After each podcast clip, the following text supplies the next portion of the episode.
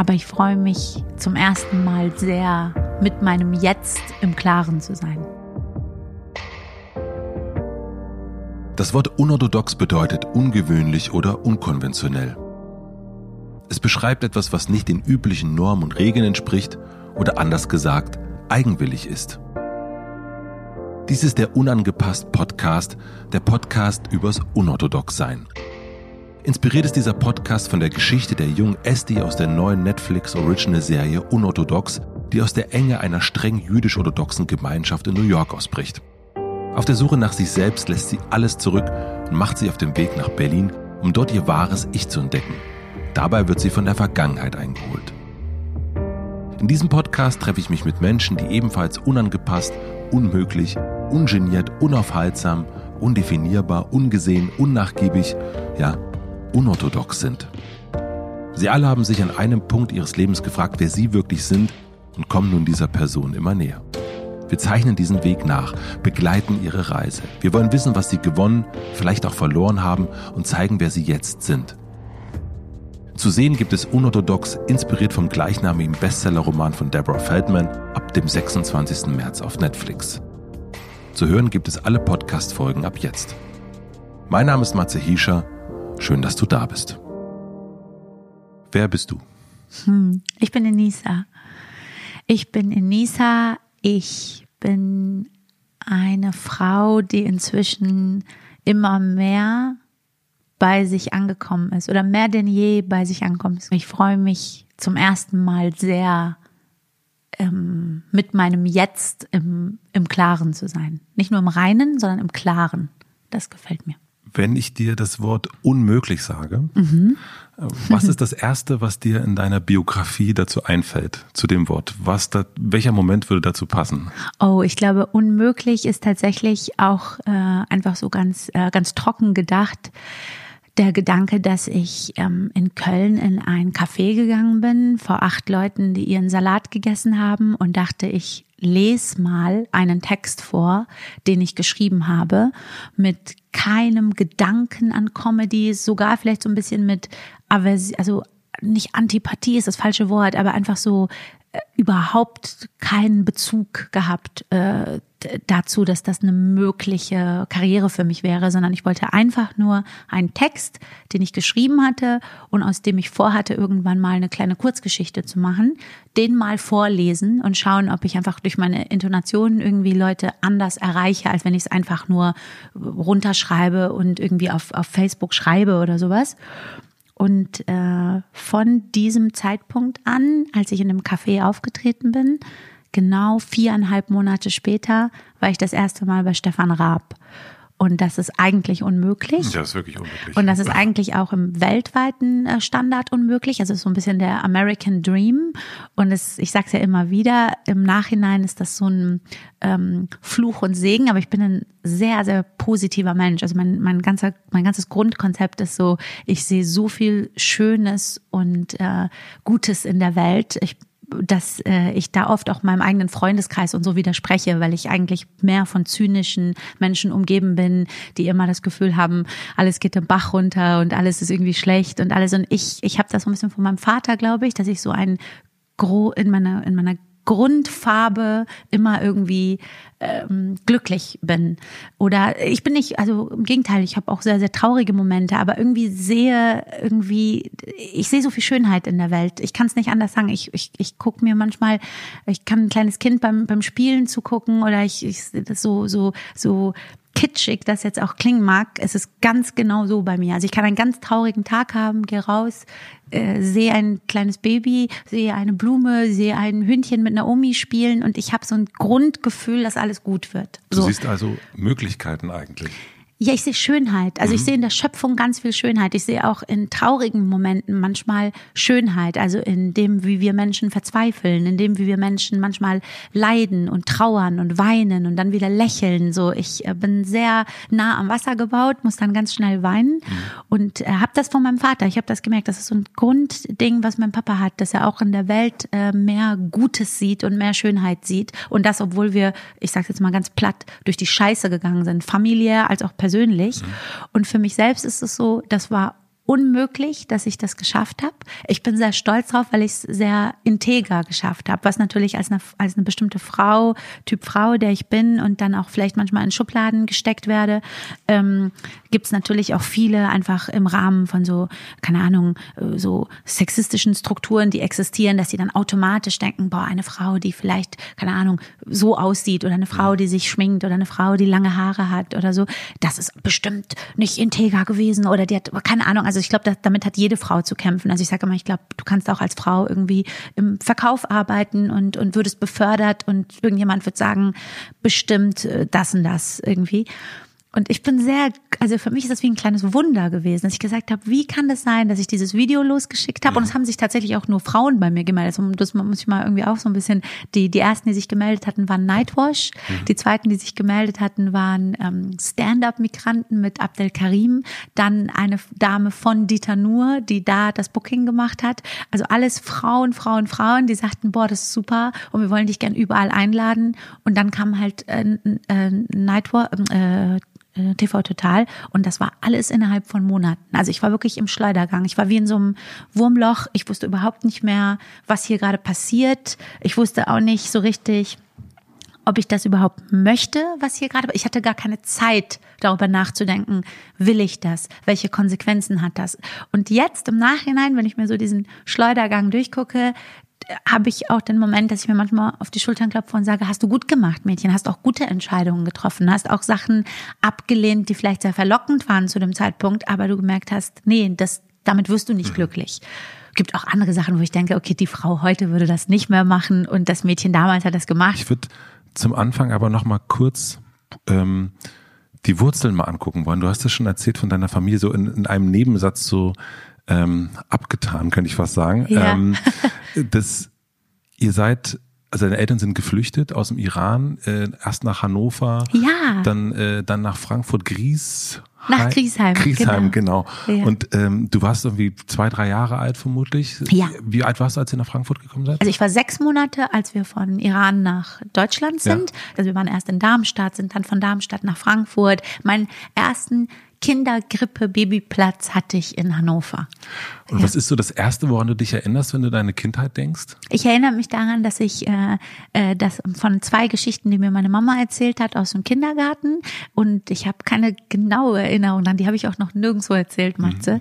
Ich habe, ähm, ich sah aus wie ein Junge das kam so aus der, äh, das kam aus der revolutionären Haltung meiner Mutter, die, die halt im Iran wirklich so das Gefühl hatte als Frau, dass sie so permanent in jeder Form Widerstand leisten muss, äh, einfach so als Frauenrechtlerin ja. und hatte da natürlich auch ein ganz anderes Gefühl, als ich jetzt zum Beispiel in Deutschland habe. So der, der der Begriff äh, äh, Gleichheit, Frauenrechte und so, die sind alle für meine Mutter ein bisschen anders definiert als für mich, weil sie einfach durch eine viel größere Scheiße gegangen ist, als ich als Frau, die sich heute hier auch noch durchsetzen muss und Respekt erkämpfen muss und manchmal das Gefühl hat, wir werden 2020 und wir werden immer noch nicht so auf Augenhöhe wahrgenommen oder müssen permanent uns rechtfertigen, äh, wir Frauen, äh, wo du das eigentlich gar nicht mehr nötig haben solltest. So, aber meine Mama, ein Teil ihrer ihres Protestes war, äh, ihr Töchterchen, also mich, äh, möglichst jungenhaft und unmädchenhaft anzuziehen. Das heißt, ich hatte so einen Kurzhaarschnitt.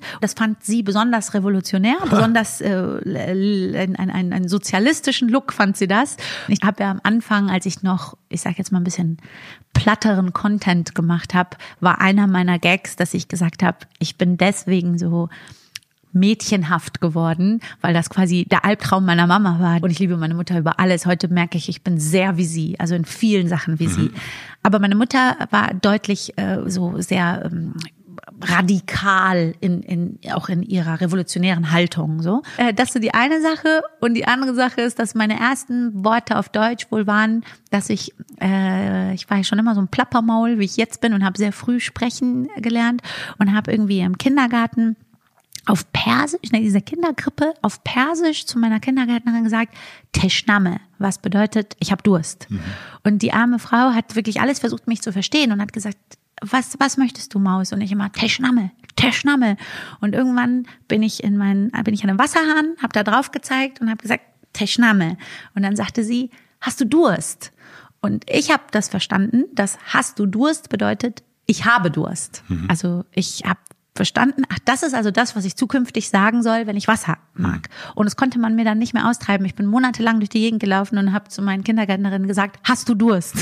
was bedeutet, ich habe hab Durst. Durst. so, das sind meine zwei frühesten äh, Ah, und ich habe noch eine ganz kleine aus dem Iran, aber aus dem Iran habe ich wirklich, wirklich, also ich weiß nicht, ob das vielleicht eher so ein wie sagt man, wie so ein Platz, also ähm, eingeredet ist. Eingeredet ist, mhm. Dankeschön, ja. Aber ich habe so paar Bildfragmente aus dem Iran. Das sind wirklich nur so Bilder. Äh, einmal, wie mein Papa von der Arbeit kam und so eine Mütze hatte und sich so versteckt hat und in den Hof reinlief. Das weiß ich noch. Und ich erinnere mich an äh, so zwei militärisch angezogene Männer, wo, wo wir auch dann ganz schnell einen anderen Weg gegangen sind und mein Papa deswegen gestolpert ist und ich ihm aus dem Arm gefallen. Also ich mhm. erinnere mich an diesen Moment, an diesen wie so ein Aufprall, dass ich Angst habe und mein Papa aus dem Arm und warum wir die Straßenseite wechseln. Aber das kann natürlich, ich bin mit sowas immer selber sehr skeptisch. Ich sage, habe ich tatsächlich eine Erinnerung von, wo ich sechs, sieben Monate mhm. alt war oder bilde ich mir das ein, weil ich irgendwelche Stories von meinen Eltern gehört habe und backe ich mir das jetzt so zusammen. Aber ich habe das wirklich, also ich habe im Kopf so zwei Bilderchen aus dem Iran noch. Dein Vater wurde, soweit ich das gesehen habe, ja im Grunde eingesperrt, weil er mit Brecht erwischt worden ja, ist. Ja. Ähm, also was man sich echt äh, also kaum vorstellen kann, aber ja. das war der Iran und vielleicht eine andere Zeit. Ja. Ähm, und mein Papa wurde während der Schadzeit, da war der 24, war dann der Uni, hat äh, Bertolt Brecht gelesen, was verboten war, kommunistisches mhm. Gedankengut, mhm. auch wenn das, äh, ich weiß nicht, ob das welche Oper, drei Groschen Oper war, was auch immer es mhm. war. Und äh, und wurde dann mit den Büchern erwischt und äh, wurde inhaftiert, hat vier Jahre gesessen, äh, wurde auch gefoltert, nicht so stark wie ich zum Beispiel, ich habe Freunde aus meinem Vaterskreis, die äh, du manchmal siehst, eine kleine, zierliche, süße Frau, ruhige Frau und die erzählt dir dann von Geschichten, wo du denkst, boah, so, also mein Vater, ich habe den auch sehr klar gefragt. Also Schlaflosigkeit war bei ihm was, also wo du nicht schlafen darfst, wo du im Zimmer stehen musst bei vollem Licht und wenn du fällst, wirst du gepeitscht. So. Und wir reden jetzt von der Schadzeit. Also wir reden zu einer Zeit, wo im Iran im Auge der weltweiten Öffentlichkeit eines der schönsten, modernsten Länder, so galt Iran. Mhm. Also Iraner haben zu dem Zeitpunkt, wir reden jetzt von den Mitte 70er Jahren, weltweit kein Visum gebraucht, weltweit. Es gab kein Land, was Visumerforderlichkeit für Iraner hatte. Die Frauen sahen super sexy, 70er Jahre, Schlaghosen, Blusen, Mini-Röcke, 70er Jahre, Farrah Fawcett, Frisuren und so. Da gibt's auch Fotos von meiner Mama. Und Iran wurde damals nicht so als dieser, diese Katastrophe wahrgenommen, wie sie jetzt, wie, wie, wie es jetzt wahrgenommen wird. Aber zeitgleich gab es große politische Gefängnisse. Und in einem, in dem bekanntesten saß mein Papa für Bücher, und ich fand das süß, weil ich habe Bertolt Brecht in der Schule gelesen. Ich wollte, so. nicht, ich wollte nicht wissen, was du gelesen hast eigentlich. ja, also ich habe klassische äh, deutsche Schulbildung gehabt. Ich war äh, auf einem Gymnasium äh, und bin sehr, sehr dankbar, weil ich hatte unglaublich tolle Lehrer. Hast du dich willkommen gefühlt? Zu meinem damaligen Zeitpunkt habe ich das als meine normale Realität empfunden. Wenn ich jetzt überlege, dass ich in der fünften, sechsten Klasse Klassenkameradinnen hatte, die das auch nicht böse, das waren teilweise meine besten, besten Freundinnen, die dann zum Beispiel sowas droppen wie, keine Ahnung, Deutschland spielt so bei der WM gegen irgendjemanden und wenn ich mich dann auch für ein Tor gefreut habe, hieß es so, ja, aber du bist doch keine Deutsche, warum freut dich das jetzt? Und das war nicht, ich versuche das nicht so negativ zu sehen. Das war nicht so böse gemeint. Es war einfach im Auge der Öffentlichkeit waren wir fremd und wir waren Ausländer. Und vieles von diesem Bewusstsein, was jetzt entsteht, ich hatte einen Pass äh, als Flüchtlingskind. Meine Eltern hatten einen blauen Pass, wo ähm, das ist ein Asylbewerber Erstpass, mit einer Aufenthaltserlaubnis. Ist, das, ist der ähnlich zu unserem Pass? Also sieht nee, das bekommst du, wenn du halt ein Flüchtling bist von einem Land und du hast ja dann somit die Staatsangehörigkeit des Landes, von dem du geflohen bist, nicht mehr. Du bist erstmal, drinne steht auch unter Nationalität, steht staatenlos. Und dann steht, das ist ein Dokument der Bundesrepublik Deutschland, aber der Besitzer ist staatenlos, kann mit verschiedenen Visa hier und dort einreisen, aber kann natürlich nicht, das stand auch dabei, nicht in den Iran reisen, weil mhm. logischerweise dort bist du ja verfolgt. Deswegen deswegen bist du ja hier.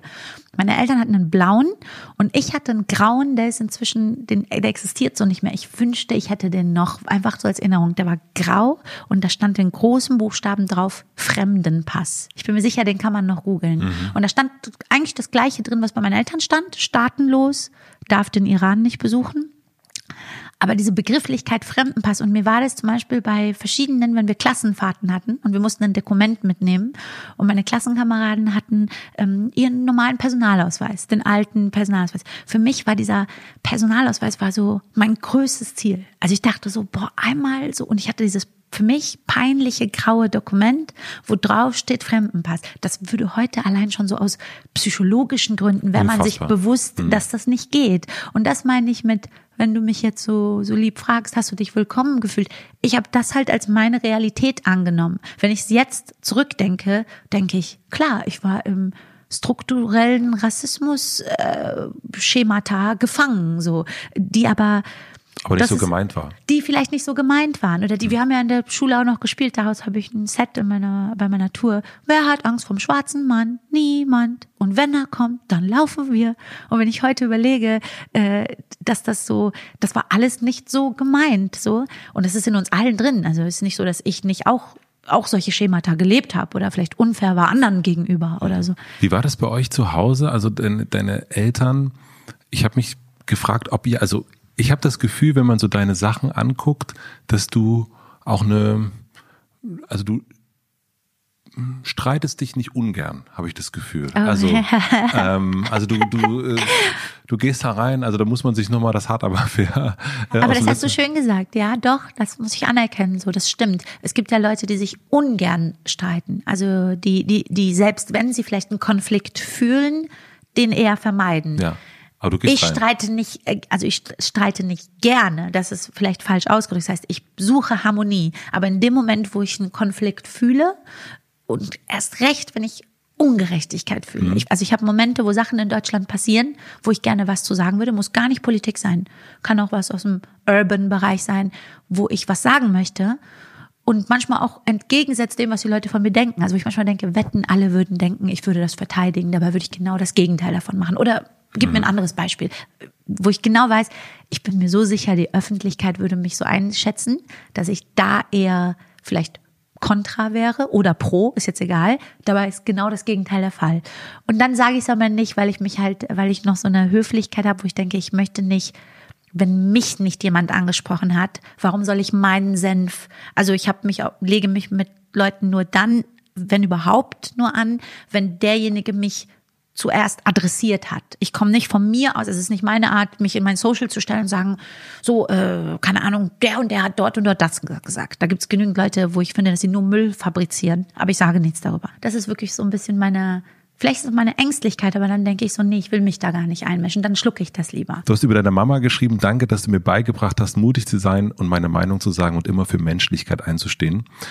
Und das ist ja so im Grunde das, was du auch immer wieder machst. Ja, also ja. du äh, du bist dann nicht leise, sondern du sagst, okay, das ist nee nee nee nee, Moment, ich äh, hier komme ich. So. Genau. Ähm, wie hat sie dir das beigebracht? Also woran hast du erkannt, dass das möglich ist, sich das zu trauen? Weil ich jetzt zum Beispiel bin in einer Familie groß geworden, wo man eher sagt, ist so, so, äh, also, ne, so Zaun vor Nachbarn immer so, man ist eher so ein bisschen leise. Und Verstehe. meine Frau lacht immer so, weil ich heute noch in der Berliner Wohnung sage, ein bisschen leiser, die Nachbarn.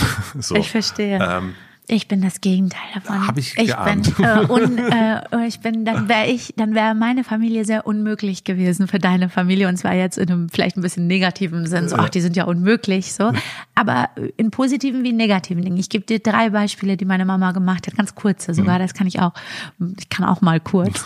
Meine Mutter hat unmöglich. in Frankfurt unmöglich sonst, aber in diesem Fall. Meine Mutter hat in Frankfurt in der Innenstadt an der Hauptwache. Also das ist so eine, das ist so unsere die Innenstadthaltestelle, S-Bahn-Haltestelle, Hauptwache. Da haben zwei, ich gehe heute davon aus, dass das irgendwie Drogendealer waren oder auf jeden Fall war das irgendein Straßenkampf. Mhm. Wir waren gerade erst, ich war bestimmt elf. Meine Mutter war Medizinstudentin in Frankfurt am Main. Ihre Deutschkenntnisse waren noch relativ schlecht. Sie war mehr mit diesen lateinischen Begriffen aus der Medizin. Und ich war ein kleines Mädchen, so. Mit diesen fremden Pässen damals. Haben sind zwei Männer aufeinander zu. mit Messern und der eine hat dem anderen auch wirklich hart, also ich weiß nicht, ob das die Arterie war, aber wirklich so in den Hals, da hat Blut gespritzt überall. Da war ein Riesenkreis drumherum. Menschen haben geschrien, äh, Leute haben gerufen, Polizei, Polizei. Und auch jeder Polizist, glaube ich, würde einem beibringen, in dem Fall Polizei rufen, nicht reingehen, auf keinen Fall. Meine Mutter, äh, das darf ich jetzt so ein bisschen sagen, meine Mutter ist eine super hübsche Frau. Gar nicht jetzt, äh, wenn das jetzt irgendwie so Dings klingt, ganz anderer Frau, Frau auch als ich. Also zum Beispiel komplett also sie hat keine Nasen-OP, ganz natürliche Frau, äh, schminkt sich nicht. Meine Mutter ist eine sehr künstlerische, äh, außergewöhnliche Frau. Ey, meine Mutter ist, ist die gesprungen von hinten auf den den mit dem Messer in der Hand, wie so Huckepack, mhm. auf den drauf, hat seine Hand mit dem Messer so an die Seite gezogen. Lass ihn los, lass ihn loslassen. Blut spritzt da über. Ich schreie. Ich stehe da, Mama, Mama und so. Das war für sie instinktiv. Die konnte nicht. Also die konnte nicht nicht da reingehen. So. Und das war so, also so, das ist auch wieder ein Teil von Einmischen. Und es ist aber auch für mich sehr mutig. So, ich Absolut. weiß heute nicht, ob ich so, also ob ich habe auch so Momente, die ich manchmal auf der Bühne erzähle, was mir da in Brasilien passiert ist, was mir in der Favela passiert ist, was ich, also da, ich habe sehr viel Parallelen zu meiner Mutter, aber manchmal denke ich, wäre ich so mutig wie sie? Ich glaube nicht. Also die ist so ein Mensch und das ist ja auch eigentlich in dem Moment vielleicht auch gar nicht so, äh, ja, äh, ratsam, sowas zu machen. Aber weil du dich selbst in Gefahr bringst und dann auch noch Aufsichtspflicht hast, ein kleines Mädchen, was da steht. Aus vielen Aspekten heraus war es nicht das Richtige. Für sie war einfach, ich muss sofort da rein. Und da waren, standen Männer, das ist die Innenstadt. Da waren hunderte, hunderte Menschen hatten sich da gebildet. Mhm. Keiner ist rein. Meine Mutter ist wirklich mit Anlauf von hinten auf den Typen mit dem Messer, Huckepack auf den drauf und hat seinen Arm gerissen. Nein, sie lassen los. Und ich habe, für mich waren das Todesängste. Also war für mich auch ein, fast wie ein traumatischer Moment und so. Und dann kam dann innerhalb von Sekunden, Polizei war da, weiß ich nicht, Ambulanz war da, alles Mögliche. Und äh, meine Mutter war so all over, also da war Blut und so. Und äh, das ist so ein Beispiel von, ähm, wir sind, also ich, ich habe jetzt so ein paar Namen im Kopf. Es gibt Leute, die äh, auch aus der deutschen Industrie, die sich zum Beispiel weiß ich nicht, die so Boulevard-esk meinen, zu anderen Leuten ihre Meinung sagen zu müssen. Das bin ich überhaupt nicht. Nee. Also ich setze mich nicht hin und sage es, und wisst ihr, was der schon wieder gemacht hat und wie peinlich hat der gerade und der hat gerade mit der Bildzeitung, aber das ist nicht meine Art, das möchte ich nicht. Ich habe so einen Standard von wie ich für mich Klasse definiere, für mich, das muss mhm. jemand anders nicht so sehen, aber wo ich sage, das finde ich classy. Ich möchte darüber nicht reden. Ich möchte nicht so eine eine sein, die immer so problematisch über andere, immer so Beef sucht. Ob das Typen sind, Frauen sind, das bin ich nicht. Aber ich bin definitiv ein Mensch, wo es, wo ich, wenn du was sagst, was ich halt als falsch empfinde oder so, dann in die Konfrontation gehe und auch keine Angst vor der Konfrontation habe. Und zwar nicht nur, weil ich irgendwie mich hier in Deutschland sicher fühle oder Rücken habe. Ich mache das in Ländern, wo, ich sage immer, meine Mama ist die Beste, die ist plötzlich weg. Dann kommt sie, dann sage ich, Mama, wo warst du? Ich war drei Wochen in Jemen. Dann sage ich, was hast du da gemacht? Denke ich, bist du Ärzte ohne Grenzen oder so? Nein, ich bin selber mit meinem Ärztekoffer, habe an Türen geklopft, guten Tag, ich bin Arzt, brauchen Sie Hilfe?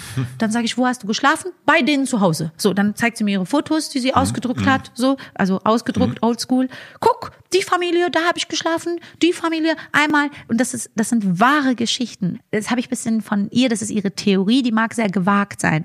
Die hat immer gesagt, mutigen Frauen passiert nichts. So sehr gewagt, aber sie meinte damit nur, wenn du wenn du ein bisschen Stärke nach außen zeigst, kannst du natürlich, das ist völliger Quatsch zu sagen, dir passiert dann nichts, aber äh, meine Mutter hat damals immer gesagt, wenn du auf dem Weg zum Klavierunterricht bist und du bist in dieser S-Bahn äh, und du bist in so einer in einem Waggon, wo vielleicht nur ein paar Männer sind und du allein als Frau als Mädchen und du fühlst dich unwohl, versteck dich auf keinen Fall. Also sie hat gemeint, der beste Ratschlag psychologisch ist, nicht verstecken, aber jetzt auch nicht äh, irgendwie provokant da dazu. Setz dich in Sichtweite, zeig überhaupt keine Angst, halt den Kopf hoch und strahl Stärke aus. Psychologisch gesehen äh, sind, werden Verbrechen Frauen gegenüber öfter gemacht, wenn die Frau so eingeschätzt wurde von dem Verbrecher, dass sie eher schüchtern, ängstlich, dass sie nicht laut schreien wird, nicht laut um Hilfe schreien wird. Sie meint so, wenn du eine bestimmte Stärke ausstrahlst, hat man eine Hemmschwelle, dich anzugreifen. Und ich denke mir immer, also ich weiß nicht, ob diese komischen Theorien von meiner Mutter, ob die stimmen oder nicht. Also bei dir aber, würde ich sagen, well done. Äh, ja, aber ich kann dir sagen, was wir gemacht haben, alles, wie ich mit meiner Mama durch Europa getrampt bin, wo ich denke, da hätte sonst was passieren können, so. Und es war aber ihre Art. Heute spielt mir das in die Karten. Heute weiß ich, wie viel ich daraus geschöpft habe So. Also dein, dein Vater, deine Mutter dann ja auch, ähm, waren Kommunisten, ja? Ja, also mein Vater sagt das nicht gern. Mein Vater sagt, er hat sich schon immer als Sozialist definiert und das ist für in sein, er ist ja auch ein großer Theoretiker, ich bin da nicht ja. ganz so. Aber mein Vater sagt ganz klar, äh, kein russischer Kommunismus, so, aber Sozialist, Marxist, sein Lieblingsding ist Marxist. Und ich habe natürlich in der Vorbereitung so geguckt, okay, was waren dann dann so eigentlich der was könnte so der Ausbruch gewesen sein, auch das Abnabeln von den Eltern? Ich habe doch äh, letztes Jahr eine Werbung für die Commerzbank gemacht als Sozialistentochter. Äh, für mich ist diese Commerzbank-Sache so ein deutlicheres Beispiel oder warum ich, wie ich meinem Vater gesessen habe und mal ganz klar, ich bin Teil dieses Systems. Also ich bin weder Sozialistin, auch wenn ich mit vielen von den Theorien sympathisiere oder sage, das gefällt mir oder der Gerechtigkeitsgedanke, mhm. kann ich dir nicht als eine Frau, die irgendwie äh, gerade mal, die irgendwie äh, anderthalb tausend für irgendwelche Sneaker hingelegt hat, wäre das völliger Quatsch, mir jetzt hier vorzumachen, aber Enisa, ich bin gegen dieses System und so. Ich, ich bin sehr widersprüchlich und glaube, dass wir viele von uns das sind und deswegen lasse ich mir auch nicht so gerne was, was sagen, sofern nicht jemand es viel, viel besser macht als ich. Also da lerne ich gerne. Wenn ich merke, okay, jemand ist in Sierra, Sierra Leone, macht da gerade Entwicklungshilfe, hat hier seine ganzen Taschen verkauft und ist dort, dann denke ich, was kann ich von dem lernen? Warum ich dann Commerzbank gemacht habe, ist, die haben etwas gemacht, was unmöglich war. Die kamen auf mich zu, nachdem ich eine Riesenansage nach Hart aber fair und meine AfD-Ansage mhm. gemacht hatte. Und das macht die deutsche Werbeindustrie nicht. Das machen nicht mal die coolen Brands, die Urban Brands, geschweige denn so deutsche Marken wie jetzt sagen wir mal hier so ein Wasserhersteller mhm. oder eine Bank. Mhm. Da habe ich wirklich mit meinem Team gesessen und dachte, das belohne ich. Natürlich sind die Wirtschaftsunternehmen. Natürlich wollen die nur Kohle machen. Das ist eine Bank. Das ist eine Bank. So. Aber ich denke mir, wenn die ein paar richtige Schritte gehen, mit richtige Schritte meine ich was Mutiges machen, um im Endeffekt wollen sie ihren Cashflow größer machen, wie jede Company dieser Welt. So. Aber äh, das kannst du halt mit Schrott machen oder du kannst dich manchmal positionieren. Selbst wenn du ein wirtschaftliches Goal hast, so. Hat das dein Vater beigebracht, diese Perspektive Nee, ich glaube Baba, also ich habe Baba zum Beispiel oft, ich sehe meinen Vater ja um viel, viel größer als ich in seinem Kampf, in dem, was er von seinem Leben geopfert hat, was, das ist ja gar mhm. kein Vergleich, was habe ich denn da gemacht? Gar nichts, so. Ja. Und wenn ich mit Papa spreche, dann frage ich ihn manchmal, dann sage ich so, Baba, müsstest du nicht, also dürftest du nicht eigentlich dir müsstest du nicht ganz anders leben, weil du bist auch Teil dieses Systems. Ja. Mein Papa hat 30 Jahre bei der Deutschen Post gearbeitet, so, das ist auch ein großer Bla und dann kriegt ihr nicht genug Geld und eigentlich müsstet ihr da von der mhm. Gewerkschaft und so. Und mein Vater sagt halt immer, mein Vater war halt nie so ein radikaler Mensch und er sagt natürlich, es gibt den radikalen Weg, den wir müssen dieses System komplett umkrempeln und so, aber es gibt auch den Weg zu sagen, wie kriegen wir es Stückchen für Stückchen gerechter hin? Wo ist, du musst nicht immer mit dir selber auch so in die Stränge gehen, wo ist eine gute Balance so so. Keiner erwartet von dir, dein Leben zu opfern oder alles, äh, alle deine Gelüste zu opfern, alle deine Schwächen, um komplett deiner eigenen Moral zu 100 Prozent gerecht zu werden, so. Und ich, vielleicht Toll. sind das so Theorien, die ich von ihm habe, weil ich mir, ich bin mir über diese Heuchelei durchaus bewusst, nur ich sehe sie bei allen. Also mir ist klar, dass wenn ich wenn wir alle da stehen bei Social Media, machen die Kids ja auch und alle sagen, das System ist korrupt und die verarschen uns alle und die halten uns wie Marionetten und wir sind alle das und im nächsten Ding heißt es, ich brauche unbedingt diese neuen Sneaker. So, dann ist das ganz klar, dass und sie ist, sind bei so Social Media, genau, wenn sie das nur sagen. kann ich mir halt vier Sneaker leisten und der hat sich vielleicht einen gekauft, mhm. aber same same. Heißt aber nicht, dass man in kleinen Punkten nicht lernen kann, also wo man nicht sagen kann, okay, die Company uh -uh. So, das ist auch ein Satz von meinem Vater. Hat immer gesagt, wir Menschen sind alle egoistisch.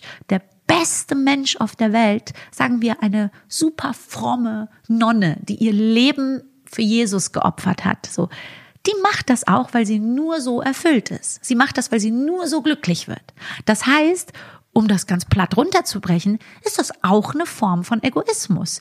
Kann ich jetzt sagen, die ist ein gleich großer Egoist wie ein Serienkiller, der sagt, ich, um mich zu erfüllen, muss ich Leute umbringen. So beides eine Form von Egoismus, aber das ist doch viel schöner oder viel erstrebenswerter so. Und deswegen sage ich, kann ich jetzt probieren, so ein bisschen für die Kids was Gutes mit auf den Weg zu geben?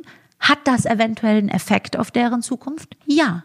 Ich habe, weil für die Leute, die sagen, das bringt doch alles nichts und das ist nur Profilierung. Ich habe 16-jährige Mäuschen, die mir schreiben, solche Texte. Mhm. Nisa, ich bin aus dem und dem Städtchen in Niederbayern. Bitte, bitte nicht öffentlich posten. Meine Eltern wählen die AfD. Seit ich deine Videos geguckt habe, ich habe das verstanden und wir müssen mehr zusammenhalten. Und wenn ich wählen darf, wähle ich die nicht mehr. Und das ist für mich, vielleicht wird die kleine Maus morgen die neue Bundeskanzlerin in 30 Jahren, so in ja. 50 Jahren, so. Jeder, der in der Welt was bewegt hat, wurde beeinflusst von anderen Menschen, von anderen Wörtern, von Zitaten, von Sachen, die er gesehen hat und hat dann vielleicht was Großes erreicht. Aber bei dir habe ich ja auch das Gefühl, dass du viel kämpfst. Ja. Also das ist schon auch ein Kampf. Also das ist also einerseits das habe ich ja. dir sofort im Gespräch gesagt, habe ich, okay, man, man nimmt so das Paket, da steht Enissa Armani drauf, da steht, ist dann erstmal so Comedian, ach lustig, guckt man so aus und dann merkt man so, und vor allen Dingen, wenn man so deine Timeline anguckt und, und, und auch so ein bisschen, dann merkt man, da gibt's, es ist ein, immer wieder ein Kämpfen. Ja, du hast recht. Ja, du hast vollkommen recht. Also das ist, das sagst du sehr richtig. Ich habe viel, schon von klein auf, so eine, ja, wie so eine Haltung, als müsste ich mich permanent äh, beweisen. So kam aber auch viel durch so Dinge wie, äh, wie gesagt, dass ich zum Beispiel als Kind das Gefühl hatte, ich ich darf aber jetzt hier nicht sagen, dass ich mich zum Beispiel für die deutsche Mannschaft freue. Ganz anderes Thema. Ich hatte auch zu Hause Sachen, wo ich das Gefühl hatte, so, da muss ich aber jetzt zeigen oder das weißt du, du hast ja, glaube ich, ein bisschen rausgehört, als ich erzählt habe, wie meine Familienverhältnisse ja, sind. Bei mir war alles so untypisch, auch ein Wort für uns jetzt heute mit un. Es war alles so untypisch. Ich, ich konnte nicht Freunde zu mir nach Hause holen, weil ich mich für unsere, wie, wie, wie unsere Wohnung gestaltet war. Heute wäre ich voll stolz darauf, weil es war, es war es war schön, es war ultra künstlerisch. Heute lebt jeder Hipster so, heute liest du das, aber für die damaligen Verhältnisse, ich hatte nur Freunde, die halt eine Eckcouch haben und einen Wandschrank, so. Und ich habe, bei uns war alles anders irgendwie. Und das hat viel dazu geführt, dass ich mein Leben damit verbringe, mich zu erklären, Menschen zu erklären, was ich bin, wie ich bin, viel auch in so eine defensive Haltung zu gehen, weil ich oft falsch eingeschätzt wurde, also oder das Gegenteil von dem war, was man vermutet hat. Und das ist bis heute noch in mir. Und da dann ist noch diese Karriere dazu gekommen, die mich sowieso in so ein, damit wäre auch der ruhigste Mensch unruhig geworden. Geschweige denn jemand, der sowieso so ein Erklärermensch ist. Aber ich habe so das Gefühl, immer mehr und immer mehr. Inzwischen denke ich mir, guck mal, wie toll. Ich bin auf der Bühne und darf genau das machen. Mich selbst erklären mich irgendwie zu finden, den Leuten, mich halb auf der Bühne selber zu finden, mich mit den Leuten so durchzukämpfen. Wer seid ihr? Wer bin ich? Bin ich überhaupt richtig? Vielleicht seid ihr richtig. Bin ich, liege ich gerade falsch? Es ist, es macht so viel Spaß, diesen Prozess jetzt irgendwie mit den Leuten zusammenzuleben, mit meinem Team zusammenzuleben. Die sind ja auch, die lernen mich immer mehr kennen. Wer ist sie? Weißt du, vor ein paar Wochen sagt, sagt mein Creative Director, ich glaube, du bist traumatisiert. Und er meinte nicht meine Kindheit oder irgendwas. Er meinte die letzten vier Jahre in dem Game, weil irgendwas passiert ist und ich habe das Herzflattern gekriegt wegen irgendeinem Quatsch. Und dann meinte er, warum ist das so wichtig? So, nein, nein, nein, nein, nein. Dann könnten die das so interpretieren und dann könnte das passieren und dann könnte das so. Und er so, warum diese Angst? Und ich so, du hast recht. Ich, ich, ich bin einfach ähm, ungelassen, aber immer mehr ich werde immer ruhiger. Eine jüdische Freundin von mir, die Comedian ist aus Tel Aviv, inzwischen ist die in Harvard und macht da so eine coole Sache über so ein Comedy Research irgendwas. Ja, die hast du in New York getroffen. Genau, auch, ne? die habe ich eingeladen. Ja. Ich habe gesagt, komm rüber. Die Noam, die hatte mich einfach angeschrieben. Ich war in Tel Aviv, nachdem mich geinboxt. Hallo, ich bin auch Comedian, kann ich dich treffen? Und so super tolle Frau. Und dann sind daraus ganz tolle Sachen entstanden. Da habe ich die mehrmals eingeladen. Ich habe mal gefragt, warum so viele der besten Comedians der Welt äh, jüdisch, äh, jüdischen hm. Glaubens sind oder straight aus Israel sind. So, ich so, warum, warum seid ihr so lustig? Du steigst in ein Taxi in Israel und der Typ hat mehr Humor als irgendwie 500.000 Comedians und so. Das ist übrigens im ganzen Middle East Raum mhm. so. Das ist nicht nur die Israelis. Gehe in die palästinensischen Gebiete, war ich ja auch regelmäßig. Die haben genauso viel Humor, noch mehr. Und dann hat sie gesagt, weil wir durch viel Schmerz gegangen sind. Ja. Sie meint so, die, die Dunkelheit. We had no other choice. So, wir mussten darüber lachen. Und ich für mich, ich habe jetzt keine ich glaube nicht, dass ich irgendwelche traumatischen, so, also im Sinne von, oh mein Gott, Matze, ich hatte so einen bin durch die Hölle gegangen und deswegen bin ich jetzt irgendwie Comedian oder Stand-Upper oder wie auch immer, beschäftige mich mit gesellschaftlichen Sachen. Nee, ähm, aber klar, an eigentlich sind das die Momente, an denen du wächst und die du, die du, die du, die eigentlich herbeisehen musst. Das so, so, so blöd das klingt. Also Erklär mir das mal. Ich habe letztens zu einem Mädchen gesagt, ein 18-jähriges Mädchen, die die Tochter von einem Regisseur ist, den ich kenne, die hat ähm, ein, äh, das darf ich auch sagen, aber ich habe jetzt keinen Namen genannt, aber sie wollte sogar mal öffentlich mit mir ein Video machen, hat einen Tumor gehabt, der ist Gott sei Dank jetzt alles gut. 18-jähriges Mädchen, plötzlich aus dem Nichts, äh, Tumor im Bauchraum mit ganz viel Angst. Also so wahrscheinlich muss man ihr die Gebärmutter entnehmen. Also alles nicht passiert, toi, toi, toi. Ich habe mit ihr ein langes Gespräch gehabt. Ich habe die zwei Stunden so aufgebaut. Ich weiß heute nicht mehr, was ich da gesagt habe. Die ist raus, die, ihr Papa hat mich zwei Stunden später heulend angerufen, hat gesagt, Genießer, danke, ich weiß nicht, was du mit der Kleinen gemacht hast. Die kam nach Hause. Ich habe Tarantino-Filme ausgepackt mit Kill Bill und weiß ich nicht. Ich habe ihr erzählt, ich so, guck mal, diese Frau aus Kill Bill, das ist fiktiv, das ist egal, das ist völlig bla. Ich erzähle jetzt ein Märchen. Die wacht auf aus einem Koma in einem Krankenhaus und ihr wurde von ihrem Ex-Mann, den sie über alles geliebt hat, ihr Baby aus dem Bauchwirbel geschnitten und sie geht davon aus, dass sie nichts mehr hat. Nichts mehr hat, was lebenswert ist. So. Was sie aber beschließt ist, ich werde jetzt all die, die mir das angetan haben, erstmal umbringen. Das ist schon mal nicht gut, dass sie so von Rache erfüllt ist. Aber was ich meine ist, der Kampfgeist kommt, obwohl sie gar keinen, sie hat nichts mehr, wofür sie kämpfen muss. Aber der Kampfgeist kommt. Und was passiert, nachdem sie kämpft? Sie wird belohnt. Sie geht am Ende, das Baby existiert noch, das kleine Mädchen lebt. Und sie tötet diesen bösen, bösen Papa und lebt glücklich mit dem Mädchen. Typisch Tarantino, sehr skurril, sehr das, sehr Rache, Aber sehr Blut. Sensationell. Und ich habe ihr gesagt, ich so, dass diese ganz schlimmen Momente im Leben, die sind die, die dich danach zu was ganz Großem wachsen lassen. Wenn das alles ihr nicht passiert wäre, so habe ich sie erzählt, und sie hätte einfach mit diesem Papa gelebt und hätte ihr Mädchen gehabt, sie wäre für immer im lauwarmen Wasser gewesen. Dieses übertriebene Glück, was sie gefühlt hat, als ihr Baby noch am Leben war, das hätte sie so vorher niemals gefühlt. Die großen Glücksgefühle, die großen Errungenschaften entstehen immer durch vorangegangenen Schmerz.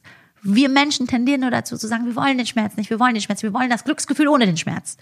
Funktioniert nicht. Das Glücksgefühl kommt ja nur, weil du Angst hattest, man hat es dir genommen, weil du Angst hattest, dir passiert jetzt was Schreckliches. So, das heißt, du kannst gar nicht so übertrieben Glück empfinden, wenn du Schmerz nicht empfunden hast. Ja. Logisch. Du kann, das ist ja dieses klassische Beispiel. Du kannst Hitze nicht fühlen, wenn du Kälte nicht gefühlt hast. Kannst du nicht. Du kannst es wahrnehmen, als die ganze Zeit tömpelst du lauwarm für dich rum. Deswegen musst du für diese Scheißmomente dankbar sein. Ich weiß nicht mehr, ich hab's da hatte ich irgendwie genau die richtigen Worte. Ich so, du musst jetzt sagen, super. Ich so, ich will, dass du jetzt hier rausgehst und sagst, geil, ich habe diesen Tumor bekommen, weil ich werde den nämlich jetzt bekämpfen und danach werde ich der krasseste Mensch, weil ich nämlich diesen Tumor bekämpft habe. Und ich habe ihr gesagt, alles, was für Größeres bestimmt ist, muss durch die Scheiße gehen. Das ist leider, ist groß ohne Scheiße, geht nicht. Gibt's nicht. So eine Sache, die ich so bemerkenswert fand in, in, der, in der Recherche war, und das hast du erst am Anfang eben auch nochmal gesagt, dass du, dass dieser Erfolg sehr, sehr plötzlich kam. Also äh, wir haben sozusagen die Situation, äh, äh da steht jemand irgendwo auf einer Bühne, ähm, die, die Gäste essen Salat, dann äh, ein paar Monate, fünf Monate später das erste Mal dann bei Raab, die erste, ähm, die erste Show. Und du hast dann auch gesagt, dass der Erfolg auch sehr, sehr viel Scheiße mit sich gebracht hat. Oh, ja. Und was ist der größte Schock, wenn man plötzlich so erfolgreich ist? Ich glaube, ich sehe gar nicht so viel. Also ich möchte dir eine Sache sagen, die ich immer so als positiv sehe, ähm, was, was zum Beispiel, glaube ich, in meinem Fall super war, war, dass mich der Erfolg in keiner Form arrogant gemacht hat oder abgehoben. Und ich, das mhm. ist auch so mit das meiste Kompliment, was ich bekomme, wenn man mich persönlich kennenlernt. Ja. Ähm, bei uns unterscheidet man im Iran auch, ich glaube, das tut man in Deutschland auch. Es gibt einen Unterschied zwischen Bescheidenheit und Bodenständigkeit. Ja. Siehst du, was ich meine? Ja. Also ich halte Voll. mich nicht für sonderlich bescheiden. Also ich glaube nicht, dass ich so ein bescheidener Mensch bin. So, aber ich bin definitiv bodenständig. Bodenständig bedeutet, ich bin dieser Mensch, der, wo sich Leute halt wundern, so in allen Formen, auch in simplen Sachen. Ich komme jetzt hier rein, ich bin jetzt bei dir zu Hause, Matze, und du würdest sagen, Nisa, sorry, du musst heute Abend hier auf dem Boden schlafen, Matratzen gibt's auch nicht, hier hast du ein Tuch und äh, keine Ahnung, hier hast du ein Stück trockenes Brot und bitte stell dich nicht so an. Also ich, ich bin nicht so, vielleicht ist das bessere Wort auch so, so pingelig. Also mhm. auf Persisch sagt man, ist so ein Wort, das heißt Chaki. Mhm. Chaki heißt geerdet. Es ist ah, eine ja. Mischung aus geerdet und bodenständig Ich habe Hockey. Hockey. Hm, das ist ist auch ein schönes persisches Wort. Das heißt eigentlich staubig, Hm. aber man sagt es sehr positiv über Leute und sagt so, ach, die ist so Hockey. Das bedeutet, die ist so voll geerdet, die ist so bodenständig. Und Iraner zum Beispiel, aber ich merke auch Deutsche, die wundern sich sehr, wenn du zum Beispiel Fame hast und du bist trotzdem Hockey, du bist trotzdem bodenständig. Ich, li- ich, ich, ich liebe dieses, dieses Hockey sein. Ich liebe das. Lass uns alle zusammen auf den Boden setzen und aus der gleichen Schüssel essen. So, ich bin mit fremden Menschen, bin sehr touchy und die wundern sich. Also bei meinen Autogrammstunden, ey, da ich stehe teilweise stand ich anderthalb, zwei Stunden. Ich umarme jeden und darunter umarme ich Leute, wo ich von anderen Blicke kassiere, die so das Gefühl haben, den hätte ich nicht umarmt. Oder dem seine Haut sieht vielleicht, also sieht aus, als wäre da eine riesige Hautkrankheit. Ich, ich kann da, ich kann dem einen Kuss geben. So. Ich bin sehr, und die Leute sind dann so, ich merke, wie die mich angucken, oh mein Gott, die ist so lieb. Die, die empfinden das so, die empfinden das lieb. Für mich ist es nicht lieb, für mich ist es einfach normal. Ich möchte die alle drücken. Ich bin sehr touchy. Ich frage die Leute manchmal, ist das zu viel? Weil ich, ich umarme die und drück die und, und das Gute daran ist, die Industrie hat das für mich nicht verändert. Ich kenne Leute, die sind mit einem sehr niedrigen Selbstbewusstsein sind die bekannt geworden. Das sind oft die, die dann sehr arrogant wurden. Ja. Ich gebe dir jetzt ein paar Beispiele, was vielleicht noch vielleicht nicht so fair ist. Ich kenne aus dem, aus dem, aus dem Comedy-Bereich, kenne ich ein paar Jungs, die vielleicht Jungs sind, die vorher in der Schule wegen irgendwelchen oberflächlichen Aspekten geärgert wurden. So irgendwelchen Quatsch, so. Die haben teilweise heute Charaktere und die ge- sagen das sogar selbst. Also ich, du fragst die und die sagen mir das so. Die sagen, Enisa, mich hat vorher nicht eine Frau angeguckt. Mich hat in der Schule nicht eine Frau angeguckt. Jetzt plötzlich schreiben mir Groupies. So. Die, die, und jetzt kommt das, ich weiß jetzt nicht genau, bin ich arroganter oder die? Bei mir ist so, mir haben schon in der Schule tausend Jungs gesagt, die ist voll hübsch. Ob es jetzt zehntausend Leute sagen, hat mich nicht arroganter gemacht. Also ich habe nicht diese, durch Ja. meinen Fame, ich, ich sag immer, wenn du als relativ selbstbewusster Mensch, wenn du vorher schon selbstbewusst warst, jetzt bist du auf einmal todesarrogant, ja, toll, äh, todesbekannt, dann wirst du aber nicht unbedingt todesarrogant. Früher haben dir fünf Leute, fünf Jungs zugezwinkert, jetzt sehen dich halt fünf Millionen und jetzt äh, zwinkern dir fünf Millionen zu. Es macht dich, es lässt dich nicht abheben. Aber zwei Dinge könnte ich abheben lassen. Du hast vorher nicht gekannt, du warst vielleicht ein Kind, du bist als Kind schon hereingerutscht, das bin ich nicht, ich war eine erwachsene Frau. Oder du hast vorher keine Anerkennung bekommen, plötzlich bist du Fame, das sind die, die abheben. Lustigerweise. Ich bin die gleiche Frau wie vorher. Was ich erst gehört habe, äh, als wir, wir haben ja schon draußen ein bisschen gesprochen und gleich am Anfang relativ, hast du das sehr schnell auch gesagt äh, und auch hier im Gespräch ein paar Mal, du bist gefühlt sehr, sehr stolz auf deine Unabhängigkeit. Also auch Oh ja. auf, auf deinen, ich bestimme, ich sage, mit wem ich drehe, ich, ähm, also ich habe sozusagen das letzte künstlerische Wort und Ja. das ist auch das, du hast es irgendwann auch mal gepostet, wie wichtig dir das ist. ja. Wie weit bist du in der Unabhängigkeitsskala? Also wo du sagst, okay, da will ich mal hin und da äh, bin da, ich gerade. ich glaube, da bin ich, also zumindest von meiner Haltung, ich habe ja noch lange nicht alles irgendwie umgesetzt oder für mich kreiert, was ich gerne mal kreieren möchte. Aber ich bin von meiner Haltung, würde ich schon sagen, absolut da, wo ich bin. Im Gegenteil, ich habe immer noch so ein bisschen Trotz und es ist manchmal zu viel. Also ich würde meinen, weil du hast das gerade so schön gesagt, wie du das gerade gesagt hast, ist ja eigentlich was, es gibt keinen konkreten Grund, darauf stolz zu sein, sondern im, im Gegenteil. Also ich finde es ja eher schön, wenn du sagst, also ich muss ja gar nicht, also natürlich, wenn ich irgendwo mein Gesicht herhalte, macht das Sinn, dass ich das letzte Wort Ja. habe und sage, so möchte ich dargestellt werden. Aber in erster Linie ist ja das Schönste, was es gibt, wenn du ein paar Leute um dich rum hast und sagst, ey, der, keine Ahnung, der Matze ist so kreativ und ich finde es super und ich überlasse ihm jetzt mal die Post-Production oder ich lasse, oder Ja. ich will deine Ideen einfließen lassen oder ganz daran wächst du ja. Aber das kommt eben dadurch, durch das ich dir erzählt habe, dass ich sehr schnell sehr schnell in so ein Fahrwasser geworfen wurde, wo ich super, super, wo mir super, super viel, wo man hätte mit mir sprechen müssen, es eben nicht gemacht hat. Und das ist eigentlich eine Angsthaltung. Also meine jetzt zu sagen, ich mache alles selbst, ist nicht unbedingt, weil ich das erreichen wollte, sondern es ist Angst. Es ist die Angst von bestimmten Mini-Traumata, die ich da erlebt habe.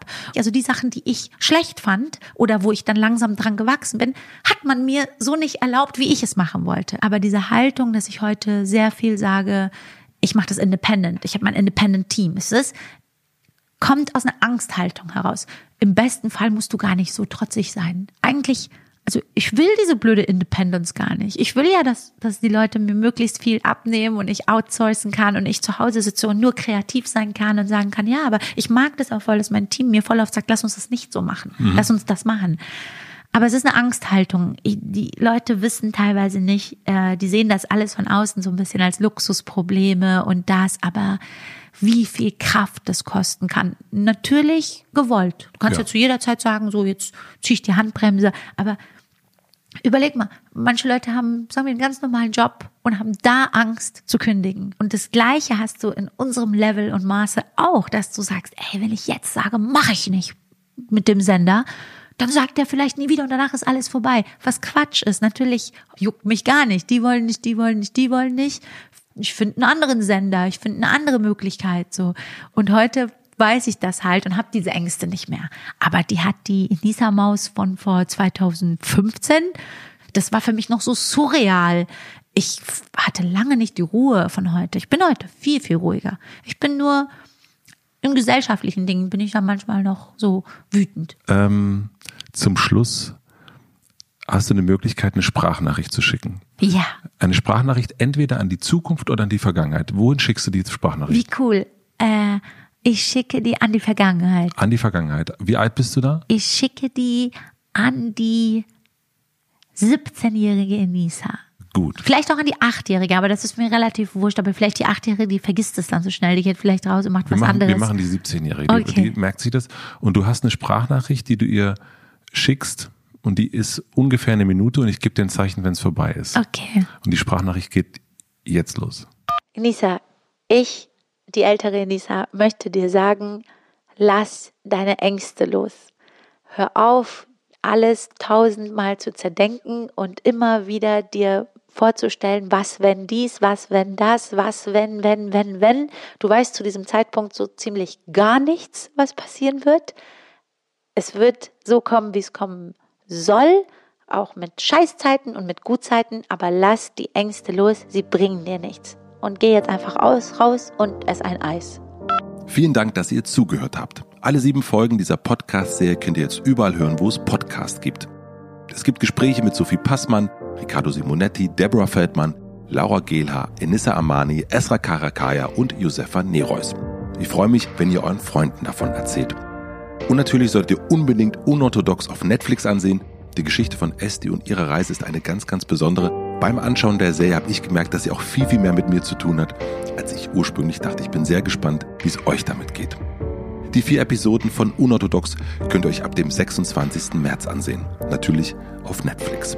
Unangepasst ist eine Produktion von Podstars und mit Vergnügen. Redaktion Anni Hofmann und Anni Malessa. Schnitt Jo Bischofberger. Support Kia Hampel und Zora Neumann. Und ich bin Matze Hirscher. Vielen herzlichen Dank.